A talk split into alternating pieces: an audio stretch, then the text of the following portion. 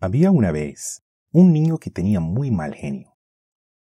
Todos los días se peleaba con los compañeros de colegio, con sus padres, con su hermano. No tenía control. Un día, su padre le dio una caja de clavos y le dijo, cada vez que pierdas el control, clava un clavo en la puerta de tu habitación. El primer día, el niño clavó 37 clavos en la puerta. Con el paso del tiempo, el niño fue aprendiendo a controlar su ira, pues le era más fácil controlar su temperamento que clavar los clavos en la puerta. Finalmente llegó el día en que el niño no perdió la calma ni una sola vez, y le dijo a su padre que no tenía que clavar ni un clavo en la puerta. Él había conseguido por fin controlar su mal genio. El padre, orgulloso, le sugirió entonces que por cada día que pudiera controlar su genio, sacara un clavo de la puerta. Los días pasaron y el niño pudo finalmente decir a su padre que ya había sacado todos los clavos de la puerta. Entonces el padre tomó a su hijo de la mano y lo llevó hasta la puerta, y con suma tranquilidad le dijo, Has hecho bien, pero mira los agujeros que quedaron en la puerta. Nunca volverá a ser la misma. Cuando dices o haces cosas con rabia, mal genio o enfadado, dejas una cicatriz igual que los agujeros en la puerta. Es como clavarle un cuchillo a alguien. Aunque lo saques, la herida ya está hecha, sin importar cuántas veces pidas perdón. No es sorpresa que el protagonista de esta historia sea un niño, o sea, un varón. Desde muy pequeños, los berrinches, el enojo, la ira, la rabia nos suelen perseguir. No es decir que todos los varones tienen problemas con el enojo, ni que las damas no se enojan. Pero no creo que esté mal reconocer que la ira es un problema que se manifiesta mayormente y más fácilmente en nosotros hombres. Sin embargo, aunque sea entendible y hasta lo que muchos llamarían normal, pues el enojo es una emoción que todos sentimos en un momento u otro. Si profundizamos nuestro análisis en el tema de la ira, nos daremos cuenta que para nosotros varones, evitar la ira, como sabemos que debemos, no solo se trata de evitar cosas o situaciones que nos enojan, algo que no siempre es posible, sino que se trata de evitar otro sentimiento, que en muchos casos es la verdadera fuente de la ira, y que debemos evitar a toda costa.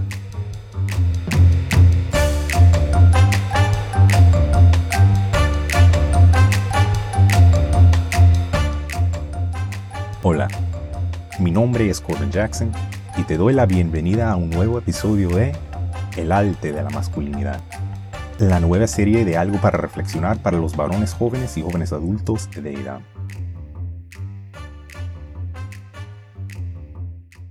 ¿Te has preguntado alguna vez por qué te enojas? En lo personal, yo he notado que muchas veces, cuando me enojo, no me pregunto nada. En las ocasiones que he perdido el control sobre mí, lo único que me pasa por la mente es el qué me enoja, no por qué me enojo. Y si bien pueden haber muchas razones, hay una que tiene un poder especial para lograr que pierda el control. La ofensa. Me enojo porque me siento ofendido. Cuando nos ofendemos, es fácil que nuestro juicio se tuerza Solemos justificar las cosas que decimos o hacemos si sentimos que primero fuimos nosotros los que recibimos una palabra o acción ofensiva. Sentirnos ofendidos tiene una gran capacidad para abrir la puerta a que nos sintamos enojados y que a veces incluso con ira, lo cual nos lleva a perder el control y buscar el cuchillo metafórico, dejando heridas emocionales o hasta físicas, mientras la ofensa sigue alentando a nuestra ira. Hay una razón por la que la Biblia dice en Proverbios 18-19 que el hermano ofendido es más tenaz que una ciudad fuerte. Nos volvemos fortificados de nuestra propia falta de dominio propio, encerrados tras las murallas altas de nuestros sentimientos heridos. Y hay que ser claros, ofendernos frecuente y fácilmente es algo que puede estancar el desarrollo masculino las consecuencias de ser un hombre que se ofende fácilmente tienen implicaciones en casi cada aspecto de nuestras vidas, especialmente en nuestras relaciones interpersonales con colegas, amigos, familiares y hermanos de la iglesia. Un hombre que se ofende fácilmente es un hombre que se enoja fácilmente. Y un hombre que se enoja fácilmente es un hombre que no tiene control sobre lo que es capaz de hacer. Y eso es algo que nos hace poco capaces de ser verdaderos líderes. Esta es una característica que, si no se controla, nos convierte en peligros emocionales y físicos para los demás. Esto es algo que nos sirve en un varón que quiere ser esposo o padre algún día, por ejemplo. Y aún peor que eso, ser un hombre que se ofende fácilmente afecta nuestra relación con Dios. Ofendernos a tal grado de dar lugar a la ira es una amenaza mortal a nuestra vida espiritual. La razón es que en los seres humanos, la ira suele tentarnos a pecar. Leamos Proverbios 29, versículo 22, donde dice lo siguiente. El hombre iracundo levanta contiendas, y el furioso muchas veces peca. Dios nos dice que la ira es algo que encamina hacia el pecado, lo que nos separa de Él y nos sujeta a la pena de muerte espiritual. Entendemos por lo tanto por qué la ira está listada en Gálatas 5 como una de los deseos de la carne.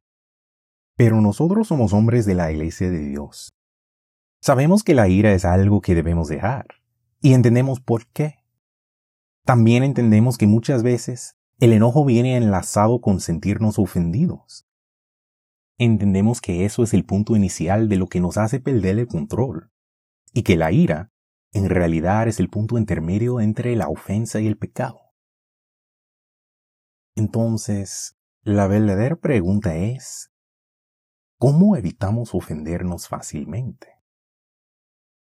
Podemos encontrar la respuesta en dos aspectos que vimos en la historia del niño y los clavos. Y si has estado escuchando esta serie de El arte de la masculinidad, ya los vas a reconocer. Se trata de los dos aspectos de los verdaderos hombres que se elaboraron en los últimos dos episodios. Para evitar ofendernos fácilmente, primero, debemos saber escuchar y recibir consejo. Y segundo, debemos aceptar la corrección. El niño de la historia tenía problemas de ira, y como en nuestro caso, una gran porción de ese enojo se debió a que el niño se sentía ofendido por algo que la gente le había dicho o hecho. Eso le provocaba pelear verbal y físicamente con los demás. Eventualmente el niño aprendió a controlar su mal genio, pero en el camino a identificar su problema y después solucionarlo, ¿cuál fue su primer paso? Escuchó y recibió el consejo de su padre. Ni historia habría si el niño, al escuchar la sugerencia de los clavos, no la hubiera recibido bien, ignorando por completo el consejo de su papá. Para darse cuenta de su error y para internalizar la razón de por qué debe esforzarse por cambiar, tenía que hacerle caso a las palabras de su padre, alguien más sabio y experimentado que él. Nuestra capacidad de aprender a no ofendernos también comienza con escuchar y recibir el consejo de personas más sabias y experimentadas que nosotros. Si reconocemos que ofendernos fácilmente es un defecto que tenemos, lo más probable es que es algo que ya nos han señalado, y más que una vez. Hemos tomado el tiempo de meditar sobre por qué nos han llamado la atención varias veces por el mismo problema. ¿Será que es verdad? Y que ya estamos haciendo daño en repetidas ocasiones? Daño que podríamos evitar si solo tomáramos el tiempo de reflexionar sobre lo que nos aconsejan o advierten. ¿Cuántos clavos hemos dejado en nuestro camino sin darnos cuenta? O quizás a sabiendas, prefiriendo ignorar las palabras sabias de otra persona. El niño de la historia nunca habría llegado a sacar los clavos de la puerta y aprender una valiosa lección si no hubiera primero escuchado el consejo de su papá. Podría haber ignorado el consejo, o creído que era una idea tonta, sin sentido, dejando que su ofensa o ira justificara esa forma de pensar y actuar.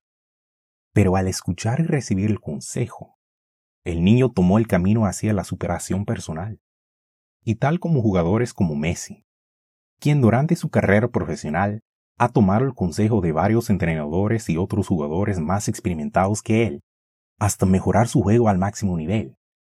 Si queremos llegar a dominar y hasta eliminar nuestra facilidad de ofendernos, primero debemos escuchar y recibir bien el consejo. Después de realizar el ejercicio de los clavos, el niño ya había superado la ira, pero le faltaba entender el impacto de ella.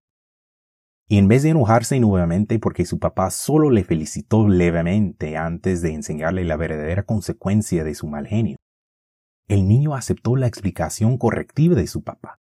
Ese consejo que el niño escuchó y después tomó como corrección era la fuerza externa que le ayudó a encontrar el equilibrio entre entender qué hacía mal y por qué estaba mal lo que hacía. Sin la intervención de su papá y sin la voluntad del niño para hacerle caso, el niño habría seguido con ese comportamiento y habría ido de mal en peor. Al final, el consejo y corrección de su papá era lo necesario para evitar el colapso en su vida que le iba a traer su facilidad para ofender y enojarse. La ira es parte del caos que abunda en el mundo, y ofendernos fácilmente es una de sus grandes fuentes. Es clave que nosotros varones seamos capaces de aceptar la corrección de nuestros fallos.